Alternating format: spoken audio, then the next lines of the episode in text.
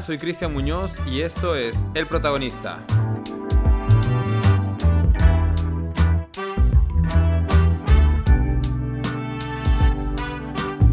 Hola, bienvenidos a nuestro último episodio del año 2019. Gracias por ser parte de esta pequeña pero creciente comunidad llamada El Protagonista.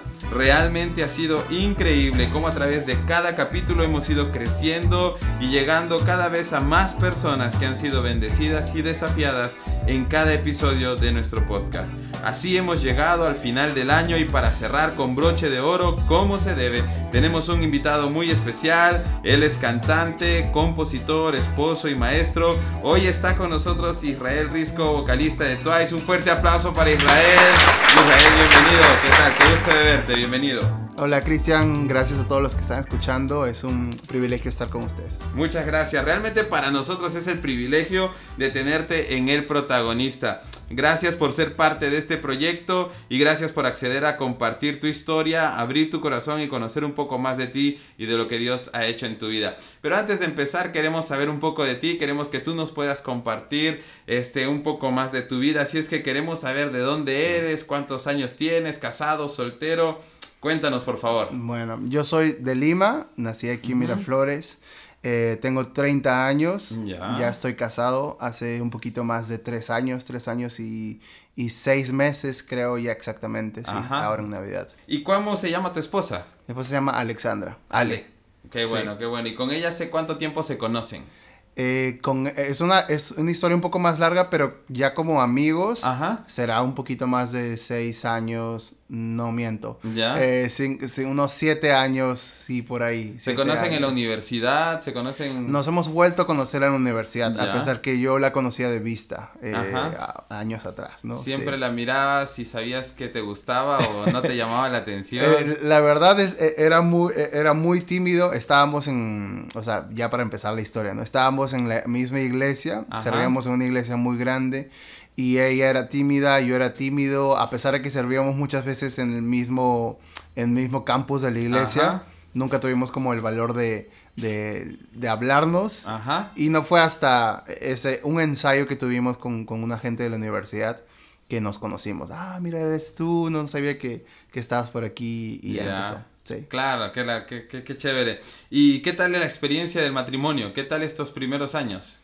Bueno, la verdad es que es muy divertido estar casado. ¿Ya? Yo, yo puedo decir que me casé con mi mejor amiga. Eso. Entonces los...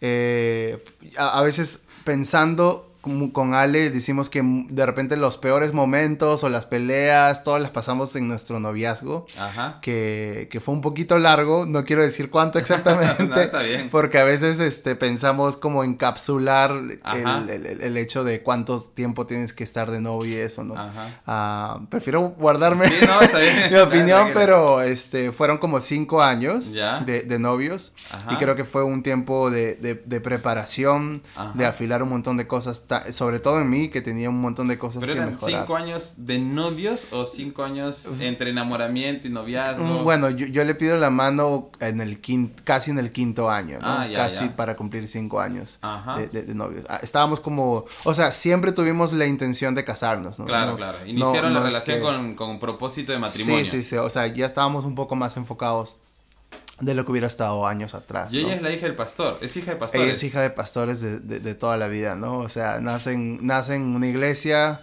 eh, empieza a servir en la iglesia, eh, siempre estuvo metida en el ministerio, así que Sí, me ¿Qué tal? ¿Cómo te atreviste a conquistar la, la, hija del pastor, no? Porque yo sé de eso, ¿ah? yo sé de eso, yo sé de eso, así es que... No, sí, fue, fue todo una, una aventura. Yo le digo a Ale que probablemente haga un, un libro, así como... No, sería un buen título súper, este... Eh, pegajoso, ¿no? Cómo conquistar a la hija del pastor. Nos, nos, tocaría a nosotros escribirlo mejor para como, esas aventuras.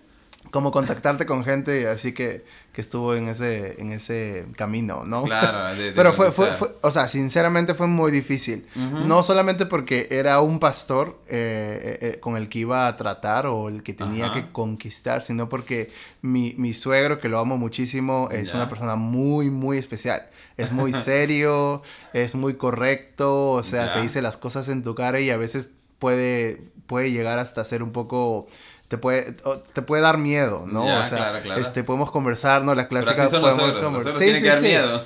bueno, no, sé, yo, yo no sé si en algún momento sea así, pero, eh, pero fue, fue, fue interesante, fue bien difícil, sí. Pero qué importante la idea del propósito del matrimonio. O sea, ustedes no entraron en una relación pensando a ver si va a funcionar, qué mm. tal, no sé, sino ya iban con un propósito claro, esto va para matrimonio.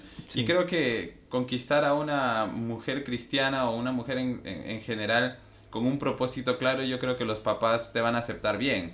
Porque mm. no vas a, a tantear o a ver cómo va con su hija o a jugar, sino que ellos ven a través de tu sinceridad y tu transparencia que tú estás yendo con un propósito real de, de casarte y de no jugar con los sentimientos de ella, sino mm. cuidarla, ¿no? Y eso abre, creo, una puerta más, más grande, ¿no? Para una relación.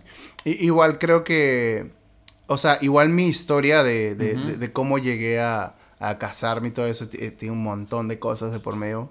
Claro. Ah, pero sí creo que es muy importante, o sea, es como que no, no, es, no, es que se te haga fácil el hecho de que seas cristiano y seas músico. Igual, igual sale a flote creo que la paternidad, la maternidad, el hecho de que es tu hija, de que te estás metiendo con su hija y de que nunca muchas veces vas a ser suficientemente bueno, ¿no? Sí, sí, claro. O sea, creo que eh, los hombres siempre opinamos eso cuando alguien quiere conquistar nuestra hermana o más adelante nuestra hija, qué sé yo siempre hay un celo de por medio.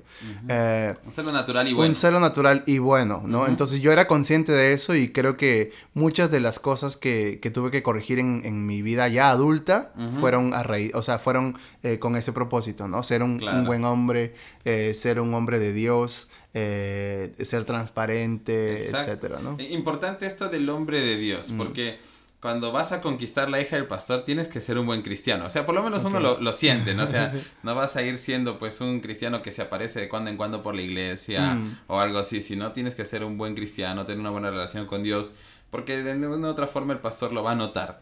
¿Cuándo conoces a Cristo? ¿Cómo es tu historia con Cristo? A raíz de esto, ¿cómo tú nos puedes decir cuándo llegas a la iglesia? ¿Cómo, ¿Cómo, fue tu historia en ese sentido? Ok, eh, yo sí nazco en una familia cristiana. Mis papás cuando, cuando me tienen ya, ya eran cristianos. Todo esto es a raíz de mi abuela. Mi abuela tuvo cáncer eh, y Dios la sana. Y ella eh, cambia radicalmente su estilo de vida e invita a toda su familia o sus hijos a la iglesia, ¿no? No todos se quedaron en la iglesia, pero mi mamá de hecho fue la, la, la única que se quedó, o, o, ella con mi, con mi tío fue la única que se quedaron en la iglesia. Y conoce a mi papá, a mi mamá, se enamoran. Eh, mi mamá tiene una pérdida también. Y luego me tienen a mí y a mi hermana, ¿no? Pero mi hermana y yo nacemos en, en la iglesia cristiana. Era una iglesia eh, pentecostal, pero súper tradicional. Con bancas, ignarios, ah, faldas. Entonces, este, siempre estuve expuesto a a esa idea de iglesia, ¿no? Ir todos los domingos. Sí me gustaba mucho la escuela dominical. Muchísimo, o sea, paraba varios días en la iglesia. Pero ah, era para estar con amiguitos, ¿no? O sea, el, estar por ahí me gustaba. Iba de misiones también con mis papás.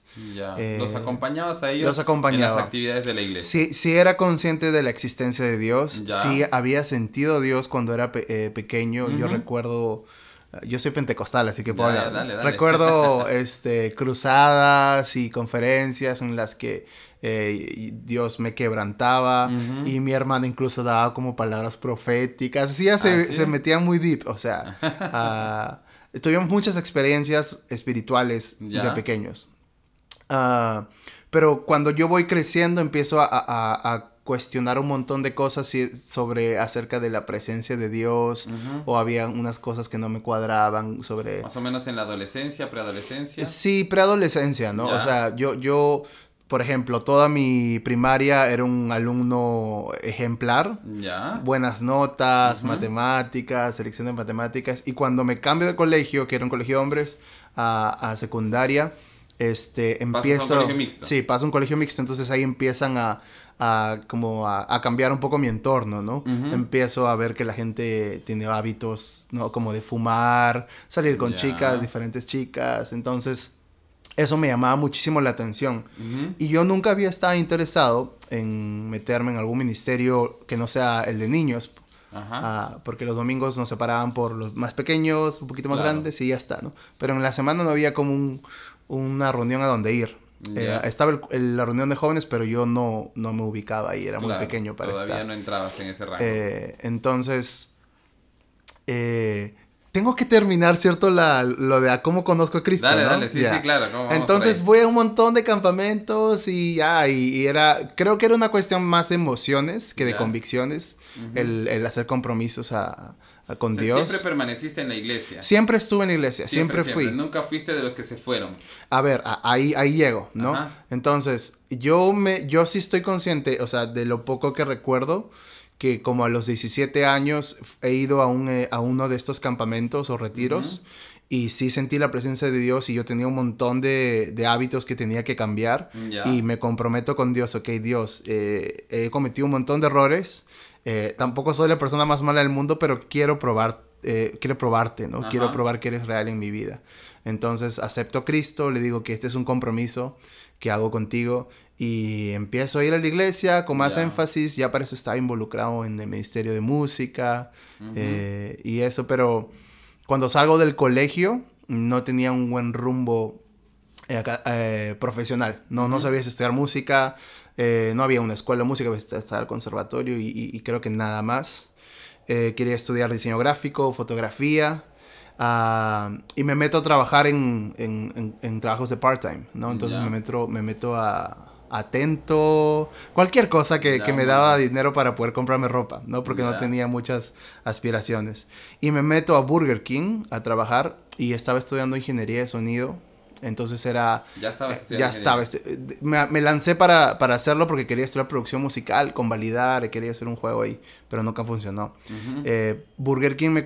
me esta cadena, perdón por el cherry, me consumía mucho tiempo, mucho tiempo. Entonces no podía estudiar, no rendí para nada. Fue el, creo que el peor año de, de mi vida académica. O sea, jalé casi todos los cursos y eso. Eh, no me fue muy bien. No tenía tiempo porque salía del instituto y tenía que entrar a turno y a veces terminábamos en la madrugada. Entonces ahí me llamó mucho, mucho la atención eh, discotecas, amigos, eh, malos hábitos, la, vida nocturna. Y yo siento que en ese tiempo me alejo de Dios. Mm. No, me alejo de Dios, me alejo de la iglesia, ya no iba a la iglesia con la excusa de ir a trabajar, ¿no? Entonces ya me parecía normal el ir a, discos, a antros, el tomar, el fumar, o sea, fue algo como... Eh, sí fue progresivo, pero se convirtió en mi, en mi nuevo normal en ese entonces, ¿no? Básicamente era, quizás no sé, sí. pero es porque empezaste a ganar dinero y no sabías manejarlo, no tenías la madurez suficiente para controlar cómo ibas a utilizar ese dinero pero más también vinieron las malas influencias quizás y empezaste a, descubrir muchos o este mundo nocturno, mm. pero también tenías dinero. Entonces había dinero para sostener esta vida. Entonces, y por supuesto a veces el tener dinero y abocarse al trabajo y todo mm. termina convirtiéndose en una excusa y vas alejándote de la iglesia. Pues y eso es lo que te pasó, ¿no? Entonces... ¿Y de ahí cuánto tiempo estuviste en esto? Fue, fue, un año, o sea, si, si mal no recuerdo fue solamente un año.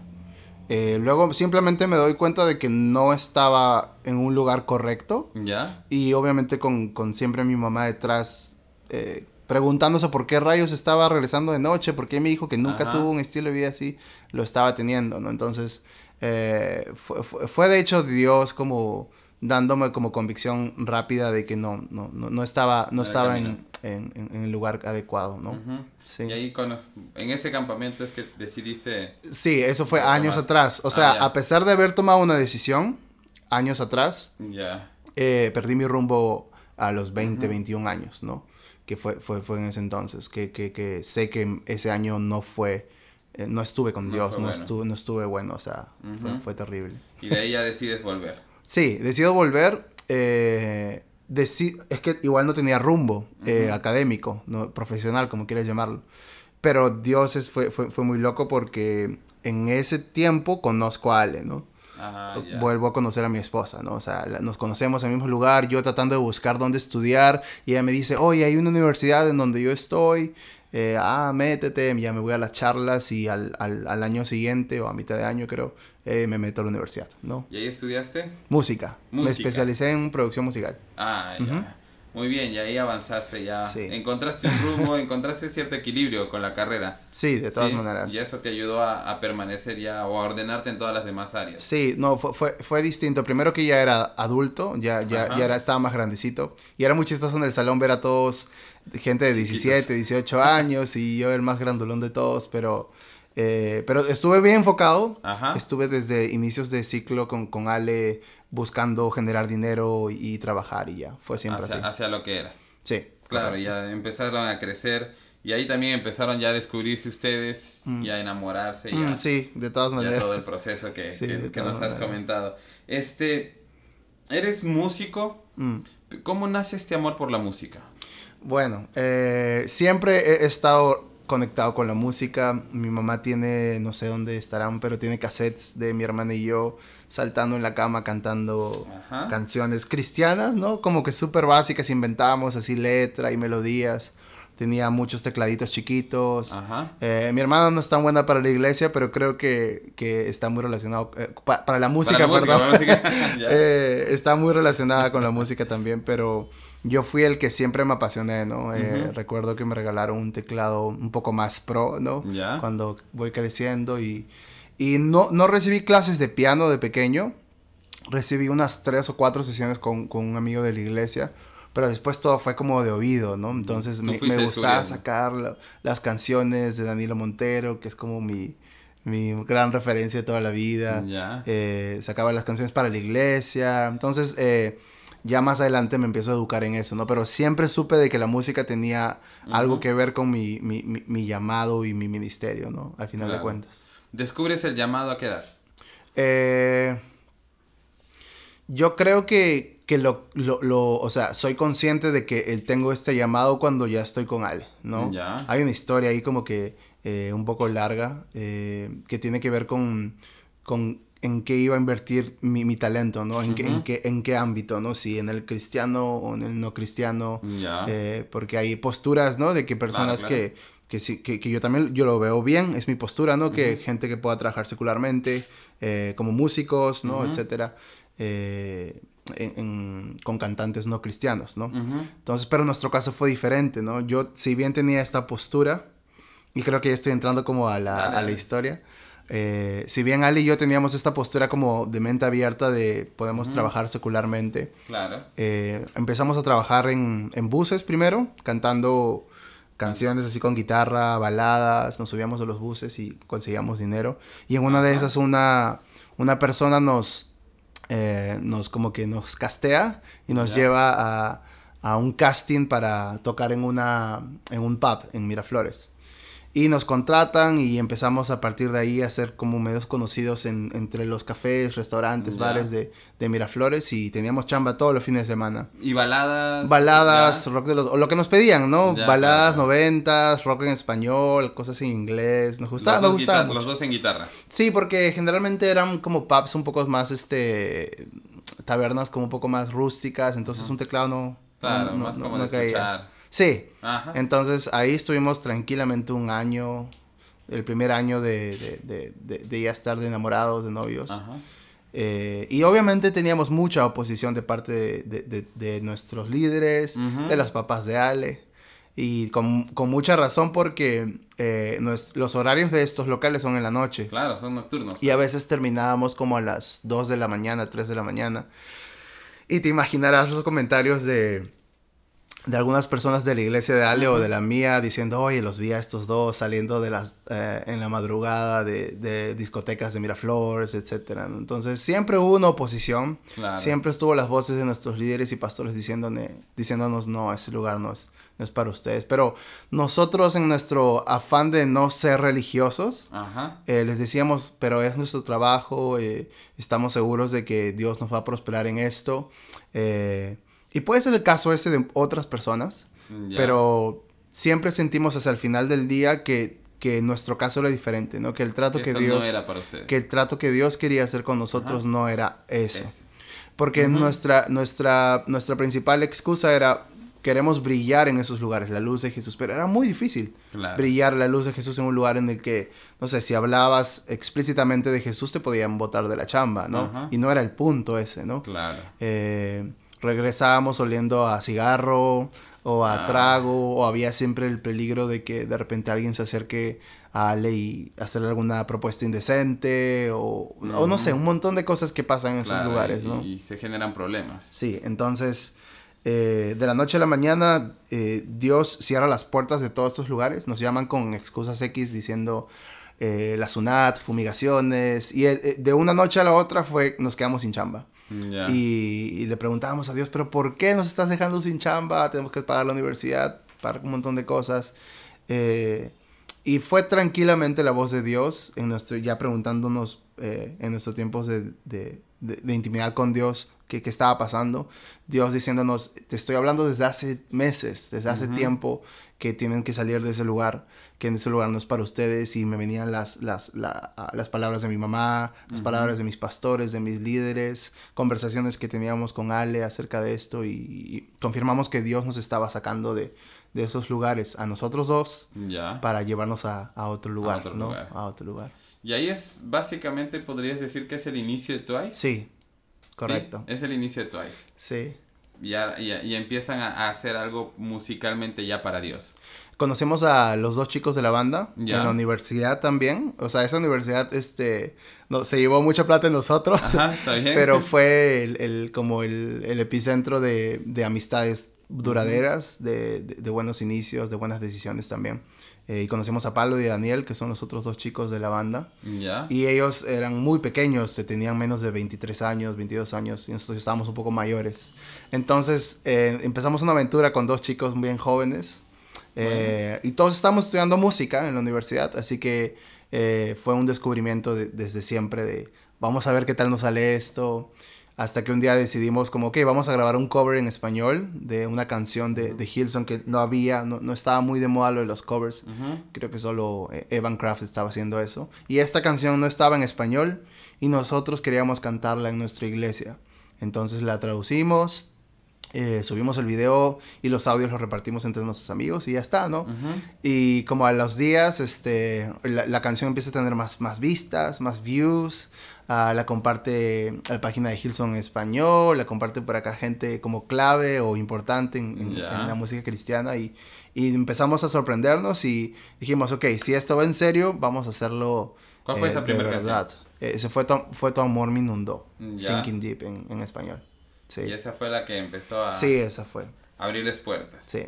Pero el, video es terrible, o sea, es feísimo, o sea, no...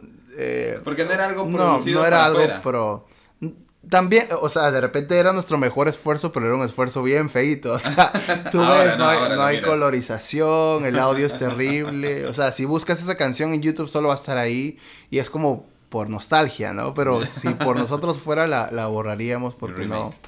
No, está, bien fea, pero, pero fue un buen inicio. Fue un buen inicio. Y, es que creo que uno va mejorando.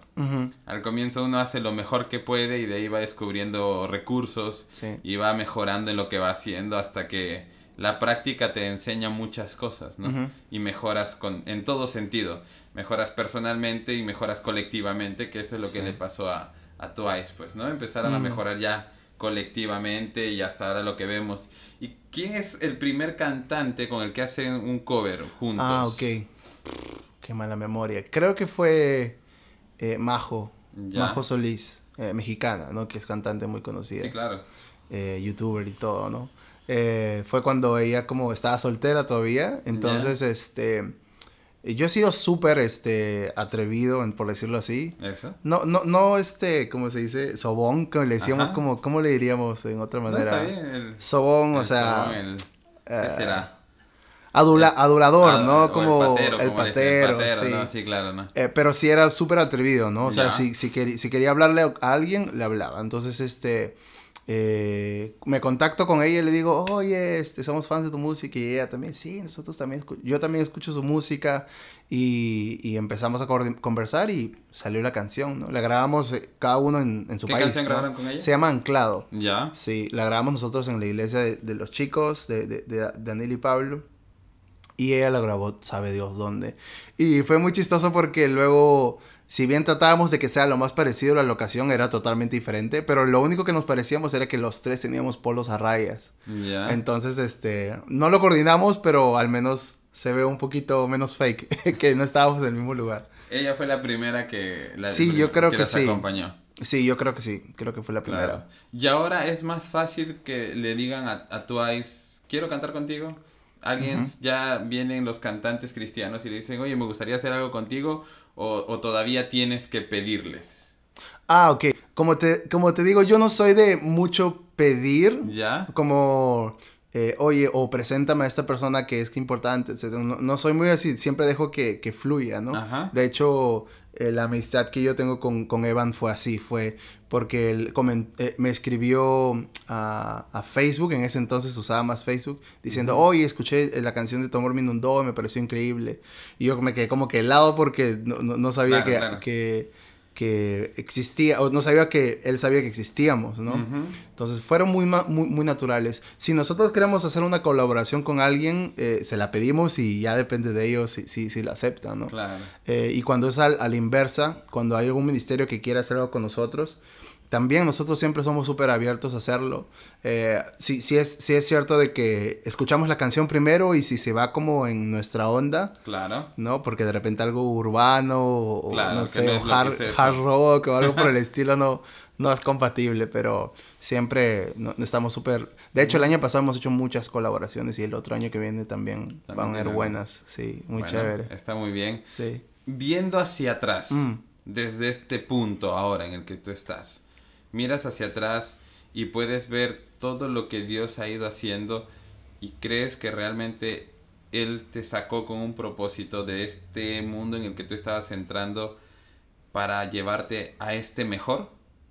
¿Sí? ¿Lo crees? ¿Crees que fue Dios el que te sacó del Miraflores, la noche miraflorina y la noche limeña para llevarte aquí a, a la música cristiana y decirte, este es tu lugar?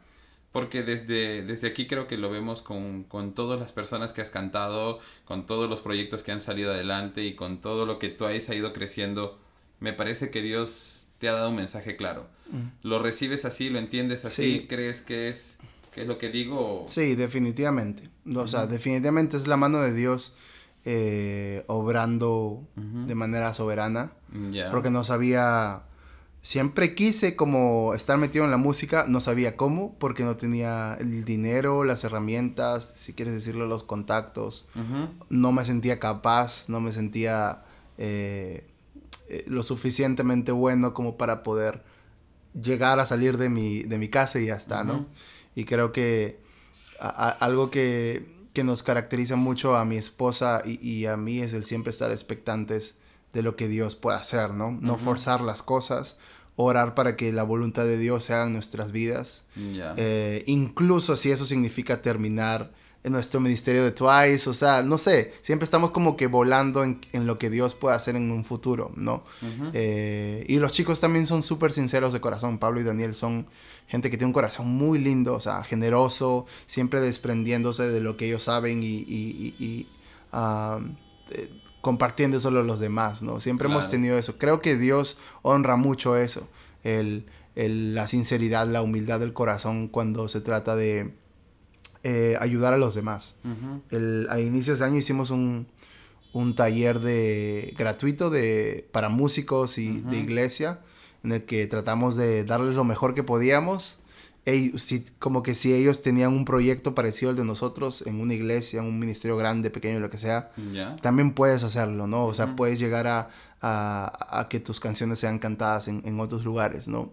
Creo que, que, que, si no fuera de Dios no, no habría tanta bendición de por medio. Si no fuera de Dios no habría tantas personas increíbles que hemos llegado a conocer, ¿no? Con corazones muy sencillos para, para poder hacer de, de, la música una herramienta increíble para poder tocar corazones, ¿no? Que al final de cuentas. Porque bendice mucho. Sí, la música es, uff, no sé, no sé cómo serían nuestros servicios de, de adoración, de alabanza, de, de, de, los domingos sin música, serían muy, muy, muy raros, ¿no? La música conecta muchísimo tu espíritu con, con el de Dios y es una herramienta increíble. Recibe muchos mails de, o mensajes de, de gente que escucha su música? O, sí. ¿Sí? ¿Recibe? O, sea, donde más eh, nos siguen creo que es en YouTube y en, y en Instagram. Ya. Entonces hay un montón de testimonios de gente que escucha nuestras canciones o que esta canción le ha ayudado en, cierta etapa en sus vidas, ¿no? ¿Hay alguna historia que tú recuerdes que hayas dicho como que la mm. leíste y dijiste, lo que estamos haciendo es bueno, gracias Dios por esto. Uf, hay un montón, pero una que recuerdo fue muy loca porque estábamos en, en México y este estábamos en el carro con estas chicas que nos recogieron y a mí de primera instancia yo soy súper super intuitivo, ¿no? Y le digo a mi esposa, no me caen estas chicas, creo que son medias pitucas. y, y, no me cae la gente pituca, pituca es como gente, no sé, adinerada y, como que arrogante, y que arrogante, ¿no? Entonces me dieron esa primera impresión y yo estuve todo el día, todo, el... Nos estaban haciendo el habla porque estábamos atrás nosotros y las dos estaban adelante. Y estaban hablando, hablando, y yo estaba con cara de, ah, a qué hora se callan, y, etcétera. Ah. pero eh, mientras avanzábamos en el trayecto, em, una, la, chica de la conductora empieza a abrir su corazón y diciendo, la verdad es que yo los escuché a ustedes eh, en una etapa muy difícil de mi vida y resulta que ella había sido secuestrada porque era hija de alguien importante en su ciudad y la secuestran y ella la pasa terrible y estuvo en depresión y encuentra una canción de nosotros eh, que se llama Aún, en medio del dolor y que habla acerca de, alabar a Dios en los momentos más difíciles, ¿no? Que es muy difícil. Y él lo escucha y, y, y, él se, emociona mucho mientras está conduciendo. Me dice, gracias a esa canción, Dios me habló, Dios sanó mis heridas, pude tener paz en medio de, de un momento tan difícil. Nosotros nos quedamos así, ¿no? Como que Dios tranquilamente callándonos eh, de nuestras eh, impresiones o nuestros prejuicios de las personas, ¿no? A veces pensamos que, que solamente la gente con más necesidad eh, de pobreza son las que más necesitan y muchas veces personas eh, comunes y corrientes en los altos lugares de la sociedad también necesitan de Dios. Entonces vimos de que la música llega a, todos, lugares, a todas las personas, a las que te caen, a los que no te caen, a los que menos esperas, ¿no? Y fue muy bonito, fue muy bonito eso. ¿Vives un sueño? ¿Vives tu sueño? ¿Este es tu sueño de vida? ¿Tú querías esto en tu vida? Mi, sueño siempre fue conseguir una esposa que, ame a Dios, ¿no? ¿Ya? Mi sueño siempre fue tener a, una mujer de mi lado que, que, ame la música, que ame a Dios, que me ame y que podamos hacer eh, la vida juntos y pasarla bien. Ese fue mi sueño. Siento que Dios me lo entregó con, mi esposa, con Ale. No sabía de qué manera la música iba a estar metida ahí. Pero con el simple hecho de tener a mi esposa a mi lado todos los días y haciendo música todos los días es, es lo máximo. ¿Qué plan tienes para el futuro que, que digas, Dios, yo necesito y quiero alcanzar esto? Ok. ¿Tienes algo? Sí. Yo siempre me, siempre me, me, me, desvivo por buscar maneras de cómo hacer, uh, entregar recursos a las personas. Y me gustaría en algún futuro, no, no muy lejano, espero, el hacer una escuela o algún instituto de, que tenga que ver con, con composición de canciones, ¿no? Para, para, gente cristiana, ¿no? Porque para, secularmente hay un montón, De, de, eso, o productores, ¿no? Hay un par de opciones allá afuera, pero me gustaría incluso dar de todo mi tiempo en eso, ¿no? O sea, poder hacer un instituto que capacite a personas que, que estén igual que nosotros en iglesias medianas, pequeñas, uh, sirviendo, que tengan el sueño de, de, de, hacer canciones y que las iglesias lo canten. Me gustaría hacer eso. Creo que el de mi esposa y, y, yo es ese sueño hace tiempo. Muy bien. Israel, vamos llegando a la parte final de este tiempo. en realidad lo hemos disfrutado mucho. Quiero preguntarte, ¿hay una historia donde tú puedas compartir tu corazón y decir, mira, en mi vida yo he visto a Dios real en esto? O sea, yo quiero que ustedes sepan que yo hago esto por Dios, porque realmente a partir de este punto, en esta historia, he conocido que Dios es real, que Dios es tangible, que Dios es parte de mi vida. No sé si puedes abrirnos tu corazón en ese, en ese bueno, sentido. Eh, tiene que ver mucho con el último comentario que, que hice acerca de Ale. Eh, crezco en una familia cristiana, éramos muchas, muchos primos, muchas primas, y yo a eso de los 7, 8 años, eh, uno de mis primos abusa sexualmente de mí durante mucho tiempo, mm. y eso se empieza a volver una normalidad en mí, como que me acostumbré al al, a, esa, a, ese tipo de vida. Y pasé toda mi adolescencia, imagínate, mm. hasta el colegio, cuestionando cuál era mi identidad, ¿no? Claro. O sea, como hombre, como, como, ah, como adolescente. Entonces, metí un montón de veces la pata. Traté de, en, uh, de estar más cerca de chicas para poder convencerme de algo que, que yo ya sabía, ¿no? Eh, Y siempre le, preguntaba a Dios por qué permitía ese tipo de cosas en la vida de las personas, ¿no? ¿Cuál era el propósito al final de cuentas? Y lo que yo veía con mis ojos era simplemente dolor, malos recuerdos, eh, cólera, odio hacia las personas. Eh, no tenía sentido absolutamente el, que alguien naciendo en una familia cristiana en donde todos habían decidido seguir a Cristo pasaba, pasara algo así. Entonces, eh, la voz del enemigo siempre repitiéndome, nunca vas a llegar a casarte, nunca vas a llegar a, conseguir una, esposa, una familia, vas a vivir toda tu vida perdido, atado a, tu pasado. Y eh, cuando, cuando me alejo de Dios, eh, a los 20, 21, 21 años, eh, todas esas dudas están por sobre mí y eran mi identidad, eran eh, mi, mi, mi, verdadero yo, por decirlo así. Entonces empiezo a, a, cometer un montón de errores y, me seguía cuestionando a Dios, ¿no? ¿Por qué has permitido esto? Eh, cuando conozco a Ale eh, y, y, le cuento mi pasado, le cuento mi, mi, mi, condición, cuáles eran las dudas que yo tenía, ella... fue increíble, fue, o sea, por eso estoy súper convencido de que, de que es la mujer para mi vida, porque no hubo juicio en ella, no hubo eh, ni como eh, tenerte pena, ¿no? Sino que lo que hubo en ella fue una actitud súper madura de que eh, necesitamos a Dios, necesitamos orar para que Dios pueda, si es que quieres ser mi esposo, si es que quieres ser mi novio, podamos tener en primer lugar a Dios en nuestras vidas, ¿no? Yo vi que Dios fue cumpliendo en nuestro proceso de enamoramiento, en el proceso de estudiar, en el proceso de, de Twice, de todo eso, cómo Dios fue obrando para que pueda cumplirse el propósito que Él tenía, no las dudas que yo tenía, no el, el futuro que yo pensaba que iba a tener por lo que me había pasado de pequeño. Y uh, Dios me regaló una esposa, Dios me regaló una familia, me regaló un ministerio, eh, me regaló un llamado nuevo, me regaló un nuevo futuro. Uh, no lo conté a nadie, muchas personas, lo, muy pocas personas lo saben. Ah, pero creo que Dios puede restaurar cualquier tipo de, de adicción, de pecado que tengas oculto uh en tu vida. Lo hizo conmigo. Yo era un súper mentiroso también, especialista en mentiras. y Dios me ha librado un montón de cosas que, que tranquilamente puedan, haberme terminado muerto, haber terminado en, otro lugar. ¿no? no me imagino la vida sin Dios. No me imagino la vida sin seguir su voluntad no me imagino la vida sin mi esposa al final de cuentas, ¿no? Ella, ella es, ahí es todo en, en, mi vida, en mi compañera, mi amiga, sí. Tremendo, ¿no? Cuando Dios pone personas ideales para ayudarte. Uno tiene que aprender a abrir los ojos, mm. porque a veces las personas están allí, cerca o, o, distantes, pero van a llegar en el momento en que Dios te va a responder. Sí. Porque hay momentos en los que tú estás con dudas de, de todo lo que te pasa y dices, cuándo me vas a hablar, cuándo me vas a decir. Y de repente es cuando tú dejas la oportunidad o le das la oportunidad a la persona que está a tu alrededor y esa persona empieza a hablarte de parte de Dios y empieza a transformar tu vida y empieza a cambiarte. Estás recontra enamorado de tu esposa. Sí, no. yo, yo, siento que, que, muchas de las personas que, que nos rodean, como dices, tienen mucho que ver con el plan de Dios, ¿no?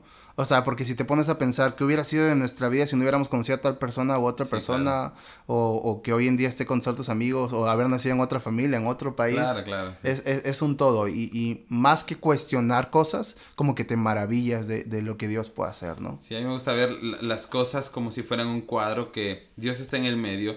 Por supuesto, nosotros a su lado porque es nuestra historia con Él. Sí. Pero las personas que están a nuestro alrededor decoran ese cuadro, adornan ese cuadro y haces que todo lo veas mejor, se ve bonito porque ellos están allí. Y si ellos no estuvieran, ese cuadro tendría un vacío. Entonces cada persona que nuestra, está en nuestra vida decora ese cuadro y lo hace, y lo hace hermoso, lo hace muy bonito. Hasta, hasta los, los animalitos de cuatro patas, ¿cierto?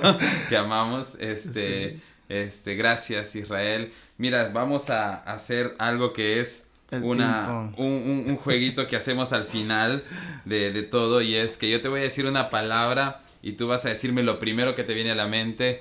Pero antes de eso, realmente gracias por abrir tu corazón. Creo que muchas personas están pasando o han pasado lo que a ti te tocó vivir. es algo muy duro, mm. es algo muy sensible, pero creo que eh, esa gente necesita escuchar que Dios los ama tal y como son mm. y que los recibe tal y como están y que no los juzgan. Y nosotros como cristianos debemos juzgarlos, sino debemos ayudarlos, ayudarlos a encontrar lo que ellos estén buscando, encontrar su identidad en Dios, pero también entender que Dios no es un Dios que te está esperando detrás de la puerta con una correa para castigarte, sino que es un Dios que está con brazos abiertos esperando que tú regreses para tratarte con amor y con ese amor inagotable restaurar tu vida, ¿no? Restaurar tu corazón.